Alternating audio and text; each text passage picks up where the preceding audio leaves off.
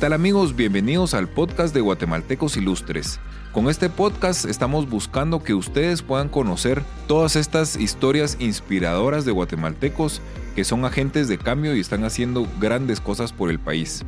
Esperamos que este podcast los llene de mucha inspiración y que conozcan estas historias tan interesantes y alentadoras. Así que bienvenidos. ¿Qué tal amigos? Bienvenidos a un nuevo podcast de Guatemaltecos Ilustres. Mi nombre es Mario Tello de Seguros Universales y hoy pues estoy muy contento de tener a María Isabel Grajeda, guatemalteca ilustre del 2020 en la categoría social. Hola María Isabel, ¿qué tal? ¿Cómo está? Hola Mario, muchas gracias por la invitación, gracias por recibirme. Bueno, buenísimo. Guatemalteca ilustre pandémica, ¿verdad? Sí, cabal. Y mm, bueno, eh, del, del, del, famoso, a mí me encanta el proyecto de Abuelitos Heladeros. Yo creo que todo el mundo los escuchó en la pandemia. Eh, un proyecto muy, muy bonito. Y, así que cuéntenos, ¿qué está haciendo hoy Marisabel? ¿En qué está? Bueno, pues la verdad que el proyecto ha ido evolucionando muchísimo. Eh, ya tenemos un poquito más de dos años trabajando y las necesidades han ido también cambiando. Eh, ahorita tenemos a 30 abuelitos que ayudamos. Son 30 y sus familias, que alrededor son 180 personas. Tenemos 19 abuelitos heladeros, que son pues directamente venden helado en la calle. Eh, los originales. Los originales. Decir. y pues bueno, a raíz de la necesidad de las personas, más de los vendedores ambulantes eh, de la tercera edad en zona 1, empezamos a ayudar a más personas que, por ejemplo, venden lotería, venden prensa, venden flores y también están pasando pues mucha necesidad. La economía está bien difícil para todos ellos, entonces eh, digamos que adoptamos a 11 abuelitos de fuera, que son los que estamos ayudando también a todos, se les ayuda con, con víveres, con aportes económicos y con atención médica. Ok. ¿Cuáles son los retos que tiene hoy eh, abuelitos heladeros? Digamos, ya hasta suspiró. Muchos. sí, pero yo creo que es eh, importante. Pues bueno, la verdad que cuidar a los adultos mayores es un reto. Eh, más adultos mayores que han vivido en situación de pobreza toda su vida y que pues su salud es bastante eh, pues delicada. Ellos pues presentan alguna enfermedad y se les complica mucho más. Entonces nosotros pues tenemos que estar siempre preparados. La verdad es que no contamos con atención médica del, del sector público, entonces nosotros siempre los llevamos a clínicas y pues tenemos que andar corriendo de arriba para abajo, a veces a la emergencia del hospital, eh, a veces con tratamientos y, con doctores pues que nos han eh, que nos ha apoyado bastante, la verdad, y pues ese es el, ese es el reto ahorita, eh, cuidarlos de salud.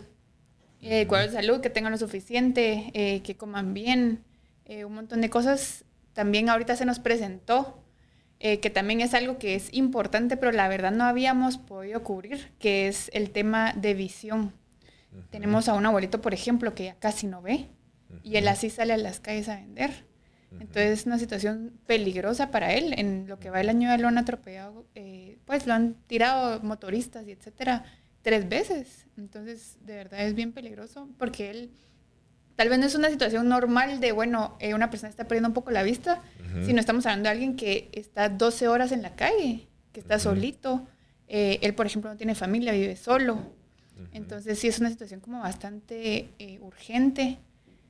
Em, justo la semana pasada pudimos ir a, a unas clínicas, bueno, del, de un hospital público, en realidad eh, pero las operaciones que él necesita es una serie de operaciones que no baja de 30 mil quetzales. Entonces, o sea, son situaciones que de verdad y son, y son urgentes, o sea, se tienen que hacer o él va a perder la vista de aquí a unos meses, a un par de años cercanos. Y eso le va pues imposibilitar trabajar. Entonces, ¿qué le espera a él? Eso es lo que a nosotros pues nos preocupa mucho y esa es la realidad de las personas. O sea, ¿qué les espera si no pueden salir a trabajar, si no tienen familia? Eh, tienen 73, 75 años. Entonces, pues eso es lo que nosotros queremos empezar a, cuidar también. Tenemos más abuelitos que, pues obviamente ya a esa edad les empieza a fallar la visión y es peligroso. De verdad que estar en las calles, ellos mismos me cuentan eh, que se sienten inseguros, que atravesarse las calles, con más con una carreta que pesa 250 libras. Eh, entonces, pues nosotros, ese es el proyecto que tenemos ahorita empezar a recaudar fondos para empezarlos a llevar a... La mayoría pues lo que necesitan son operaciones de cataratas, pero pues son 30 personas, son 30 individuos con diferentes pues necesidades, así como puede ser una que alguien necesite lentes Eh, por ejemplo, Juanito necesita unos trasplantes de córneas. Ok. Entonces, pero es algo que sí queremos empezar a cuidar porque al final lo que queremos es calidad de vida para ellos. Eh, no solo, bueno, aquí hay un plato de comida, o sea, hay tanto atrás que ellos necesitan eh, y que nosotros pues hacemos todo, todo lo posible por, por proveérselos. Y, pues eso es lo que nosotros queremos también como concientizar a la gente, eh, que hay mucha gente pasando necesidad, que, que está desatendida, que no tiene familia y que tiene que salir a la calle, literal, a ganarse el sustento, a ganarse el pan de cada día, y eso es lo que les está costando solos, más con la situación que todos estamos pasando, porque creo que la pandemia a todos nos vino a sacudir, pero tal vez a ellos más. Ellos los siguen sacudiendo y ellos no logran recuperarse, y la edad no les ayuda, eh, la situación en la que están.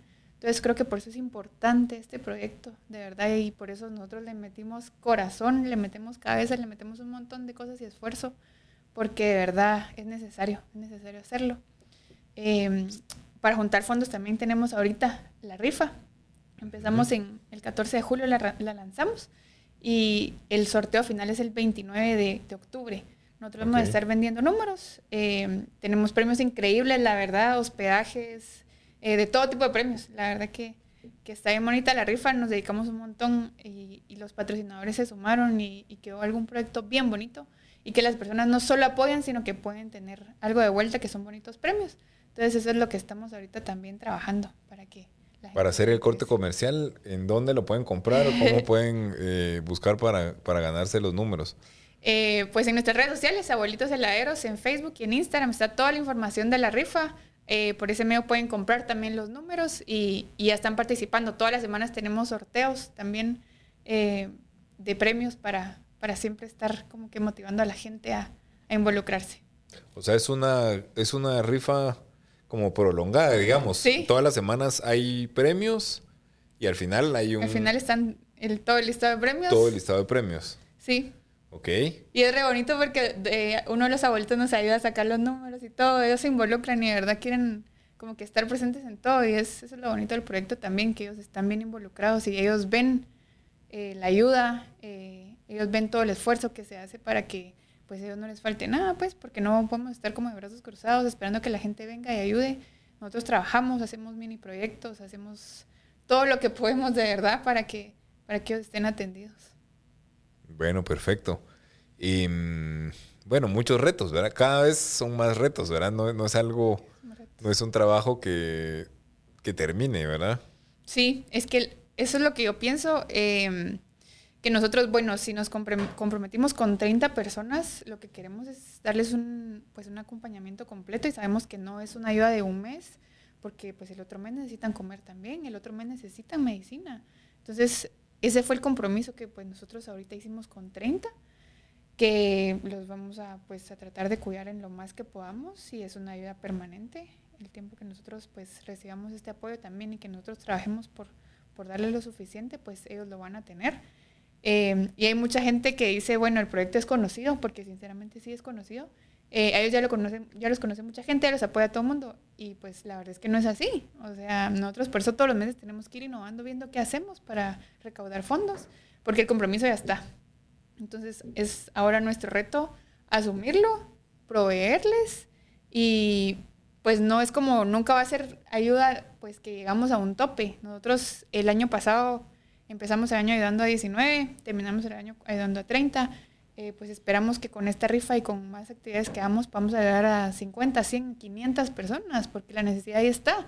Entonces nunca va a ser como que ya tienen suficiente ayuda. Va a ser, bueno, entonces podemos ayudar a más gente. Y ese es nuestro reto, esa es nuestra meta. Que el día de mañana sean muchísimas personas más que, que podamos estar ayudando. Claro, que sea conocido no, quiere decir que los abuelitos coman de likes, ¿verdad? Yo creo que, al final de cuentas también pues hay que tener el compromiso de, los que, de los que lo conocen, ¿no? Que yo creo que ese es el reto.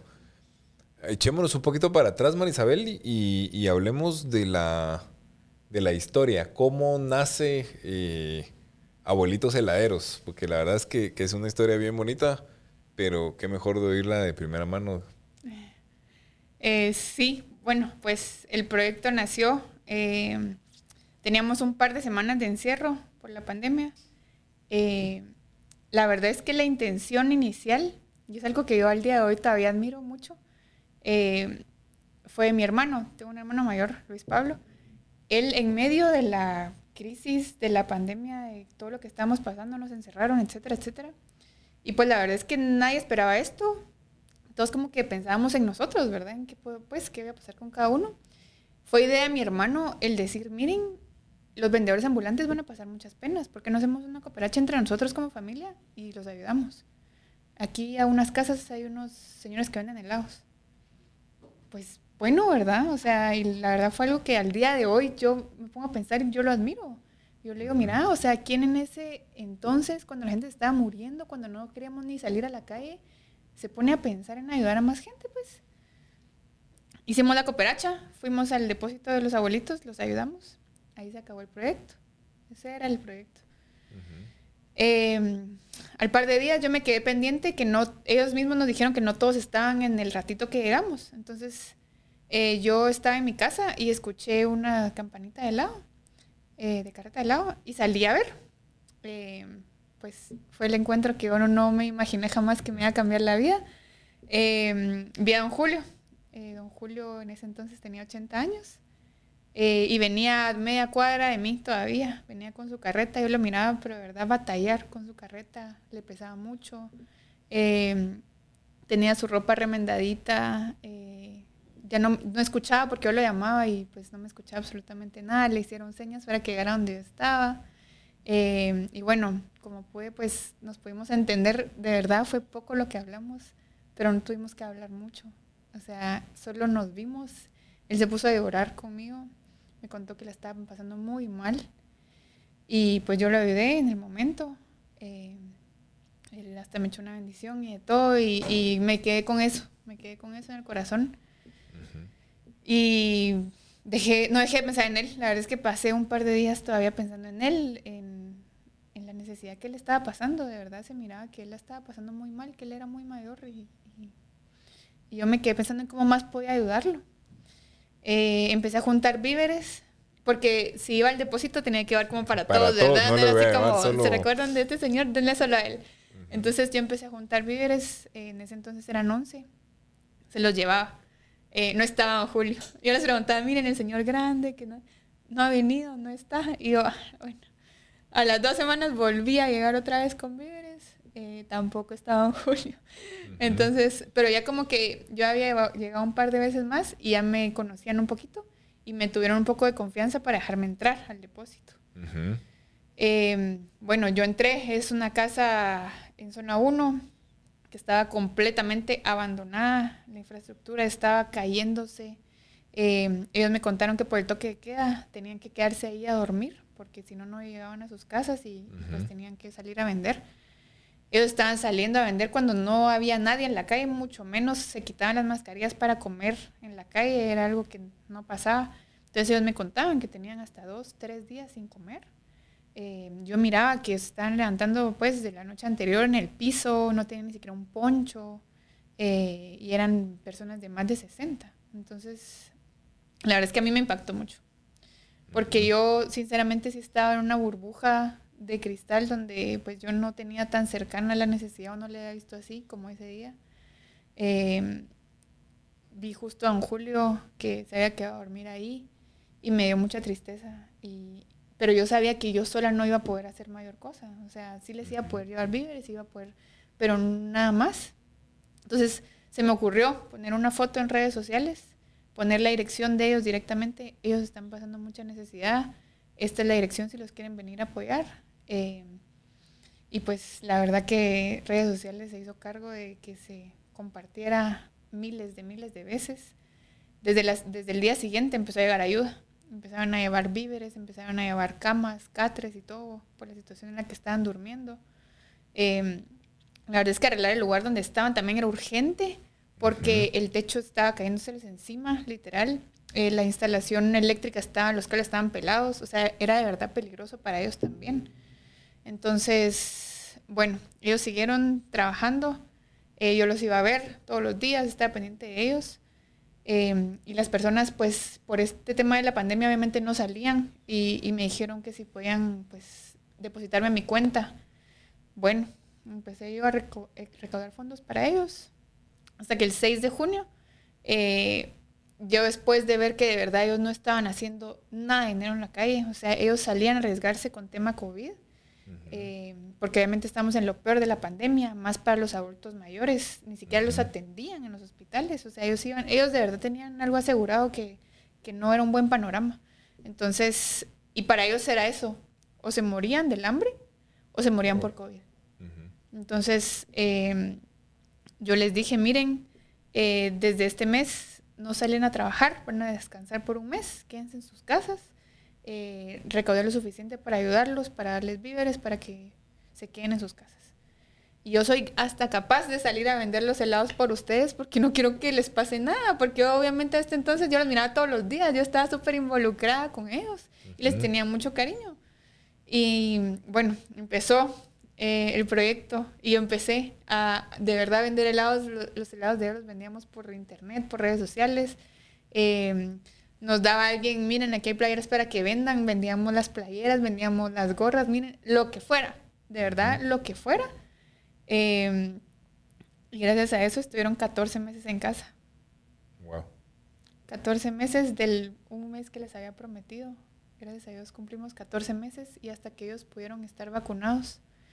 Eh, y bueno, también las donaciones bajaron y muchas cosas pasaron, pero logramos llegar a 14 meses a que ellos tuvieran sus vacunas y ellos ya pudieron salir a trabajar. Excelente.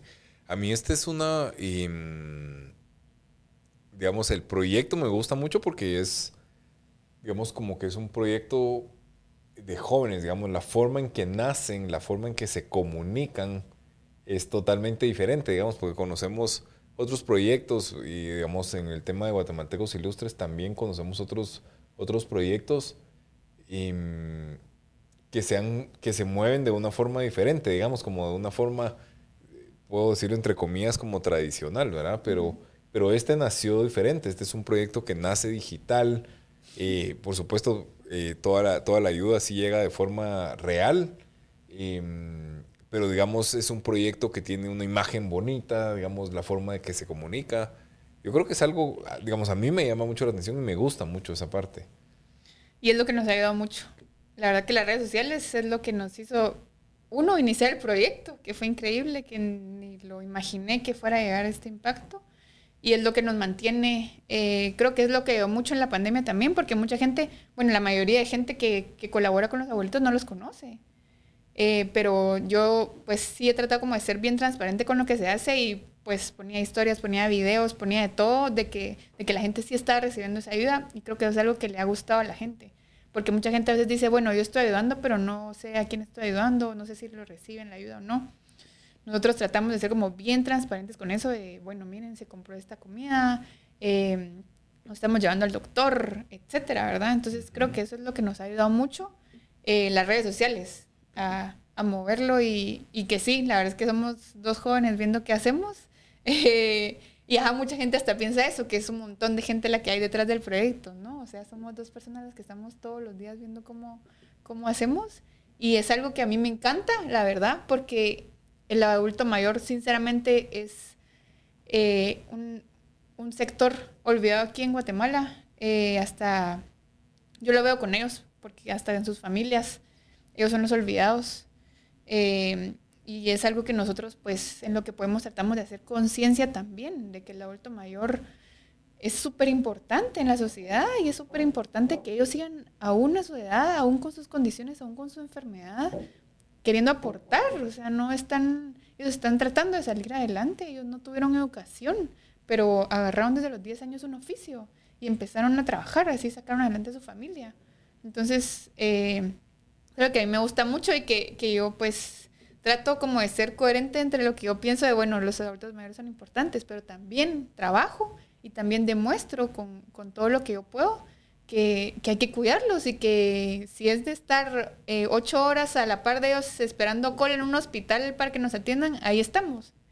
Porque también es ese apoyo que ellos necesitan, de que ellos no saben leer, por ejemplo, ellos van a algún doctor y les explican, no lo van a entender, eh, pero si saben que hay alguno de nosotros con ellos y que nosotros pues estamos preocupados y que pues que le estamos haciendo compañía, es que de verdad es increíble, Mario, pero aunque sea estar con ellos y, no sé, comer juntos, escucharlos un rato, para ellos es tan importante. Y no es solo, bueno, aquí hay 100 quetzales, ay, mire qué hace. O sea, de verdad es, no, ¿sabe qué? O sea, a mí me importa, yo me voy a encargar de llevarlo, yo me voy a quedar y voy a esperar con usted y, yo voy a estar pendiente. Y eso de verdad creo que los ayuda un montón a ellos. Y a nosotros también, porque obviamente ese cariño de vuelta es sincero y es súper bonito recibirlo. Entonces, para nosotros ha sido una súper experiencia. Eh, yo, sinceramente, desde hace más de 10 años ya no tenía abuelitos. Yo no tenía abuelitos, pero ahorita tengo 30. y, y, ha sido bonito. La verdad que ha sido otro tipo de, otro tipo de, de experiencia. Es un cariño precioso por el que pues yo hago, deshago y dejo ahí todo. Estoy dejando ahí mis mejores años y estoy dispuesta y, y me encanta. Eh, y es necesario, más que todo. Siento que es muy necesario eh, tenía un abuelito, por ejemplo, él tenía 84 años, eh, y me decía que antes, con el tema de la pandemia, él padecía muchas enfermedades y pues no tenía siempre para su medicina. Entonces eh, me contaba que a veces él salía a trabajar, se iba a caminar hasta zona 6 y a él le daba terror atravesarse las calles, porque de verdad las camionetas, las motos, etcétera, era peligroso para él, más él tenía 84 años, de verdad, él estaba como muy delicado de salud y a veces se quedaba desmayado con su carreta. Y lo tenían que, tenían que llamar a alguien para ver quién lo iba a traer, no tenía familia. Entonces él me decía, mire, porque hay mucha gente que sí le gusta salir a trabajar y que bueno, si lo dejo encerrado se va a morir, digamos, esa gente que le da, se da, le da tristeza. Él no era así, él me decía, mire, yo salgo a trabajar porque tengo que comer. Pero yo, o sea, me enfermo a veces en la calle, ya no puedo ni regresar y qué hago. Y, me contaba un montón de historias. Y es lo que decía Mario, él tenía cuatro hijos, él tenía 18 nietos, entre ellos profesionales, y aún así él tenía que salir a trabajar a ganarse el pan para ellos su esposa. Entonces, realmente siento que sí. Y él está súper agradecido porque obviamente esos meses descansó. Cuando él desde los 10 años había trabajado, él trabajó 74 años sin parar. Creo que también eso para ellos es necesario tener, pues, por lo menos un poco de descanso, una paz de que alguien le diga, mira, aquí te ayuda un poco. No tiene que ver que, o sea, desgastarse tanto para, para hasta pagar el cuarto donde vive, que es la situación de ellos. Entonces, yo creo que sí, es como bien necesario y bien urgente las necesidades de ellos y que nosotros, pues, tratamos en lo que podemos de, de cubrir, de acompañar y de, de resguardarlos. Ok. Pues la verdad es que es, bueno, lindo, ¿no? Y, la verdad es que es, mucho amor, ¿verdad? De ida y de regreso, creo yo. que al final de cuentas creo que en, estos proyectos, especialmente los de, bueno, yo creo que todos, ¿no? Pero, pero los de tercera edad, digamos, todo lo que son como los, el principio y el fin, ¿no? Los niños y, la tercera edad, hay siempre esa parte como de mucho, de mucho amor, digamos, digamos, como los niños necesitan todo ese amor y dan ese amor incondicional, también al final de cuentas, pues los abuelitos están necesitados de ese cariño y también tienen mucho, mucho, mucho cariño que dar. Eh, esto, esto, digamos, ¿hacia dónde, hacia dónde mira eh, Marisabel y abuelitos heladeros?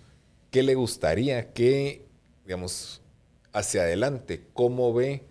Eh, o cómo, cómo, ve, cómo se ve Marisabel y cómo ve abuelitos heladeros, digamos. Soñemos un poquito. Al final de cuentas, pues la idea es que la plataforma eh, pues la escuchen y la, logremos llegar a la mayor cantidad de personas que también nos puedan eh, y los puedan ayudar a ustedes. Creo yo que eso es importante, ¿no? Proyectarse y ver qué le gustaría a Marisabel y cuáles son los sueños de, de abuelitos heladeros. Pues muchos, la verdad que muchos. Eh, por lo que hablábamos, que hay tanto más por hacer.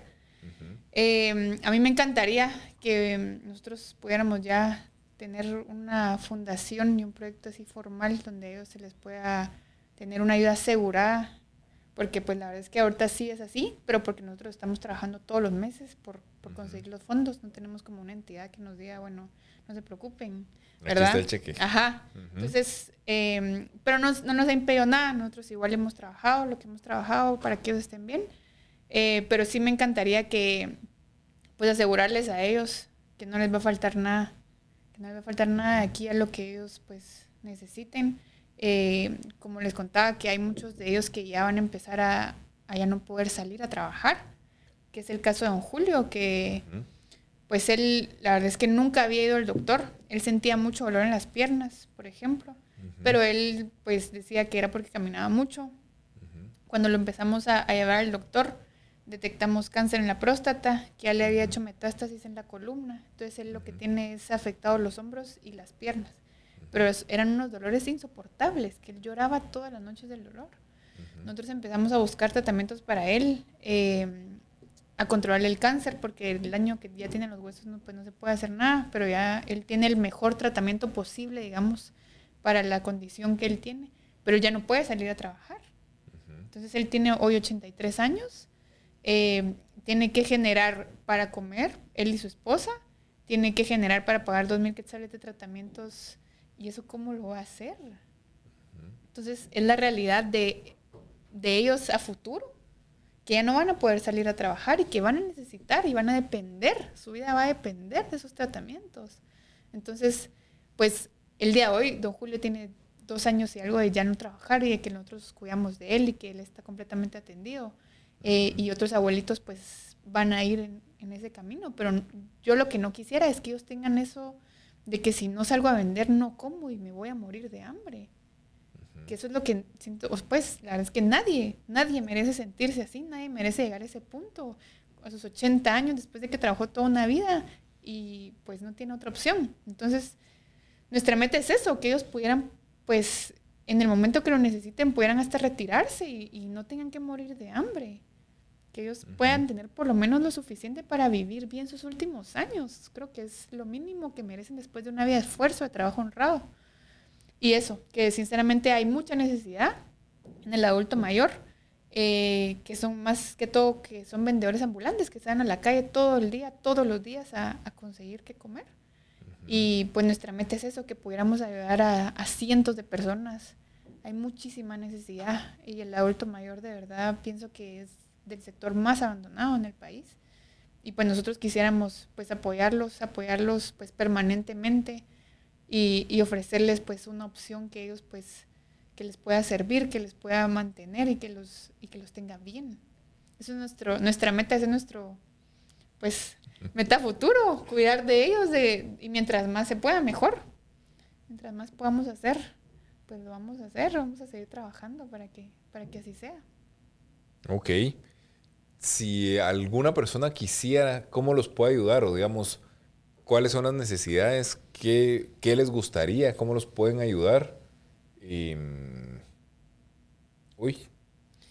Pues la verdad que toda ayuda es bienvenida, Mario. La verdad es que todo nos ayuda un montón. Eh, como les decía, para nosotros Proyecto Rifa em, y recaudar fondos en general es súper importante porque la atención médica que tenemos que pagar que hemos tenido casos que aunque sea que vayamos a, eh, hospitales públicos o, hay que pagarlo todo.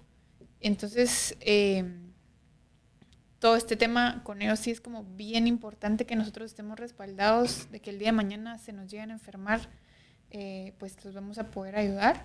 Entonces, por este tema es bien importante para nosotros la parte económica. los víveres también, o sea, nosotros todos los días antes de que ellos salgan a trabajar se les da desayunos. Entonces, eh, también recibimos víveres, todos los meses también se les da una bolsa de víveres para ellos y sus familias. Eh, medicamentos, muchos de ellos, como les contaba, dependen de medicamentos para vivir, que también pues, son elevados. La verdad es que eh, las medicinas son elevadas más para 30 personas mayores. Claro.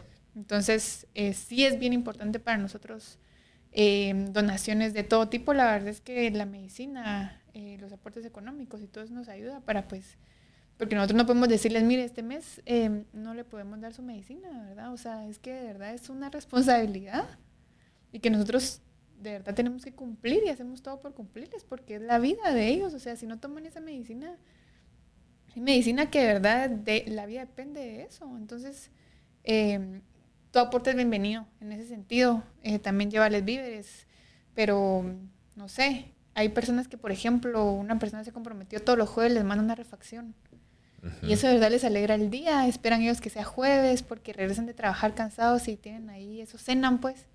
O sea, pero verdad es ese detalle eh, y que pues a través de nosotros pues nos pueden ir preguntando igual qué, qué pueden llevar, qué pueden hacer. Nosotros, todo, todo es bienvenido. De verdad que todo es bienvenido y, y también les ayuda. La verdad que todo les ayuda a ellos. Son 30 personas igual, ellos y sus familias. Entonces... Si hay alguien que quisiera ayudarlos a ustedes, tal vez que no, digamos, jóvenes o algo que no tengan, em, tal vez que no tengan el recurso, pero sí tengan el tiempo y ¿también están aceptando ese tipo de ayuda o, prefieren decir, no, ¿saben qué? Mejor canalicémosla por este lado. ¿Cómo, cómo funciona esa parte? Depende del proyecto que estemos trabajando. Por ejemplo, ahorita con la rifa eh, estamos como que aceptando voluntarios para y les damos talonarios para que nos ayuden ah, a vender números. Eh, entonces depende del, mes más o menos y del proyecto que estamos trabajando. Eh, sí, sí, sí aceptamos también esa ayuda y, vamos. Bueno, bueno, ya hablamos bastante y, igual, igual se lo voy a preguntar, em, pero digamos los retos, digamos, ¿cuáles son los mayores retos de, de Marisabel, digamos, aunque ya los ha mencionado, pero quisiera como que quedaran bien claros. Eh, para el final de cuentas, pues la idea es buscar de repente a alguien que esté escuchando pueda ayudarlos, pero ¿cuáles son los retos, digamos, más, más grandes de Marisabel? Salud. Pero el tema salud creo que es lo más importante que nosotros tengamos los fondos para venir y el día de mañana atender una emergencia. Ok. Y mm, si alguien está escuchando, porque al final de cuentas, el espíritu de Guatemaltecos Ilustres es poder eh, inspirar a otros, ¿no? Con, estas historias. Si alguien tiene la intención, la iniciativa de decir, bueno, yo quisiera empezar algún proyecto en mi comunidad, yo posiblemente viva en un departamento, pero me estoy dando cuenta de esto. ¿Qué le diría Marisabel para que empiece, digamos, como decirle, mira, deberías de empezar por acá o puedes empezar haciendo esto? Mi consejo sería X, Y, Z. ¿Qué le diría a Marisabel? Qué difícil, porque la verdad es que yo nunca intenté empezar un proyecto, de verdad que fue, y es algo que yo creo que si uno tiene la iniciativa, si uno tiene la voluntad, de verdad que se va construyendo y se va, si uno pues de verdad le dedica el tiempo y el... también hacer las cosas como ordenadas y bien, Mario, porque si, digamos, yo al principio del proyecto hubiera hecho un caos o hubiera manejado mal eh, los fondos que teníamos, les hubiera dado de comer dos meses y pues el proyecto no existiría. Entonces, yo sí creo que por lo menos sí tiene que haber como ese compromiso primero, de decir, bueno, me quedo en este proyecto, ayudo a estas personas y de verdad que van apareciendo personas que ayudan. Increíble la gente que, como les comentaba, no conocen a los abuelitos, o sea, de verdad no los conocen. Y aún así los ayudan todos los meses, por ejemplo, hay personas que ayudan todos los meses. Y a mí me sorprende, de verdad a mí me sorprende, porque yo digo, a veces es difícil ayudar a esta gente que uno conoce. Y el, no y el ayudar a alguien así, me parece una obra inmensa de caridad y que yo agradezco y valoro un montón también la confianza, porque si bien yo he sido la cara del proyecto, no ha sido como por nada más que porque la gente tenga credibilidad al proyecto, decir, bueno, por lo menos esta chava está dando la cara. no sé, porque es bien importante a veces eso. Y es algo que yo sí he hecho. O sea, yo sí me hago responsable. Eh, yo sí estoy ahí trabajando, yo sí hago, y, y, pero por eso, porque ha sido el proyecto que ni siquiera yo lo he construido, sino que la gente que ha aportado, yo sola no hubiera podido hacer absolutamente nada. Pero a veces el simple hecho de visibilizar las causas, de decirle a la gente, miren, o sea, si quieren ayudar, y hay gente buena que se va apareciendo, de verdad. Que para nosotros hoy estemos ayudando a 30 personas y sus familias, es porque hay gente buena aquí que, que se ha involucrado. Entonces, yo sí siento que lo único que tiene que haber es ese compromiso de, seguir con la causa. Más de dos años después, yo sigo acá todos los días, ni un día dejo de pensar en los abuelitos y en, y en cómo ayudarlos, pero porque yo realmente me comprometí y es algo que, que no he dejado de hacer y creo que es algo que es súper importante. Si uno tiene el compromiso, lo demás va saliendo.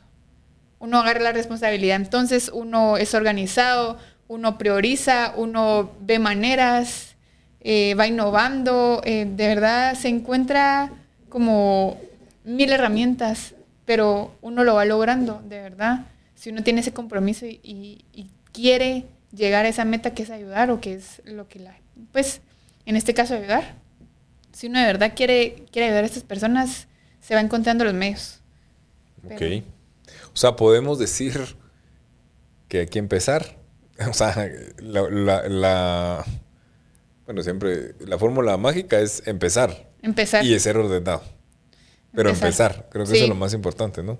Porque por, por, mucho, por muchas buenas intenciones que uno tenga, si uno no empieza y si uno no, no se va a lograr nada. Entonces, yo sí creo eso. Yo la verdad es que muchos años tuve intenciones de ayudar a mucha gente, me encantaba hacer voluntariado, no sé por qué siempre me ha gustado eh, ayudar a la gente mayor y vacilos y todo, pero nunca había tenido la intención de empezar algo, hasta que se me presentó y hasta que pues inició el proyecto, pero creo que sí, estamos ya en un punto donde tenemos, si tenemos la oportunidad de hacerlo, creo que hay tanta necesidad, hay tanta necesidad en todos lados, o sea, no hay que ni siquiera buscarla, es increíble.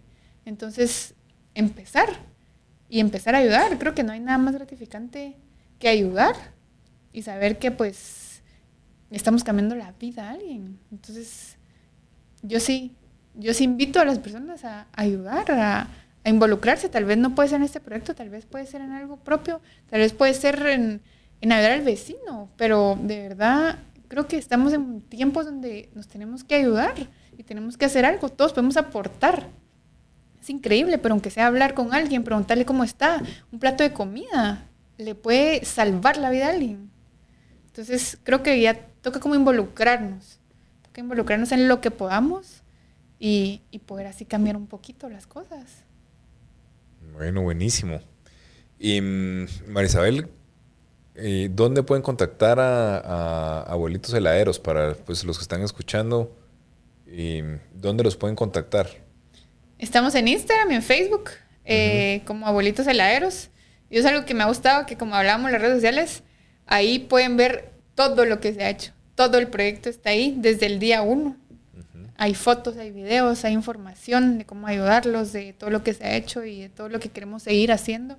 Los proyectos actuales, como eh, hablábamos del proyecto de, la ayuda con, el proyecto de la vista, que queremos ayudarlos, el proyecto de la rifa y todo lo que tenemos actualmente y que y si la gente quiere ver historias, si la gente quiere ver todo lo que ya hemos trabajado, pues ahí está, en las redes sociales, en Abuelitos Heladeros pueden encontrar ahí todo, todo para pues para que se involucren también, porque también uno quiere ver eh, si, la gente está recibiendo la ayuda, que es totalmente válido, y, y que se ha hecho. Entonces, creo que es una fuente excelente para, ver todo lo que, lo que Abuelitos Heladeros es. Bueno, perfecto. Marisabel, pues de verdad, muchísimas gracias. Una historia bonita y súper emotiva también. algo que creo que es pues importante. Yo creo que que al final de cuentas, pues el amor mueve muchas cosas, ¿no? Y mm, así que bueno, pues muchísimas gracias y gracias por todo lo que hace y por el compromiso, ¿verdad? Que yo creo que eso es lo más importante. Y, mm, y para cerrar, pues no sé si tiene algo más que quiera agregar. Pues agradecer, agradecer la invitación, agradecer también el reconocimiento. De verdad que era algo que nunca esperé, ni me lo imaginé. De verdad que desde el día uno que, yo empecé el proyecto y empecé a moverme, empecé a hacer y deshacer y ni me imaginé que todo esto iba a pasar, sinceramente. Em, y agradezco un montón el hecho que, que, alguien pensara que yo merezco un galardón eh, de, guatemaltecos ilustres en el 2022, en 2020, perdón, y que, que, todo esto pasara porque también le ayuda a uno a, a tener esa credibilidad que hablábamos eh, que es un proyecto transparente, que se está ayudando a la gente. Y es algo que, que el galardón me ha ayudado y que Seguros Universales siempre ha estado ahí. La verdad que en los momentos, eh, estos, estos dos años, hemos estado pues siempre como al tanto de, de cada cosa y es algo que agradezco un montón por la oportunidad y por el reconocimiento. Bueno, Marisabel, pues muchísimas gracias. Y como les digo siempre, la idea del galardón es eh, a través de las historias como la suya que podamos inspirar a otros guatemaltecos. Así que esperemos que inspiremos a alguien por ahí que empiece a ayudar. eh, porque esa es la idea y ese es el espíritu del galardón. Así que pues muchísimas gracias, Y, y bueno, siempre seguimos en contacto, ¿no? Gracias, gracias a todos por vernos también. Bueno, muchísimas gracias eh, y nos vemos en el siguiente episodio.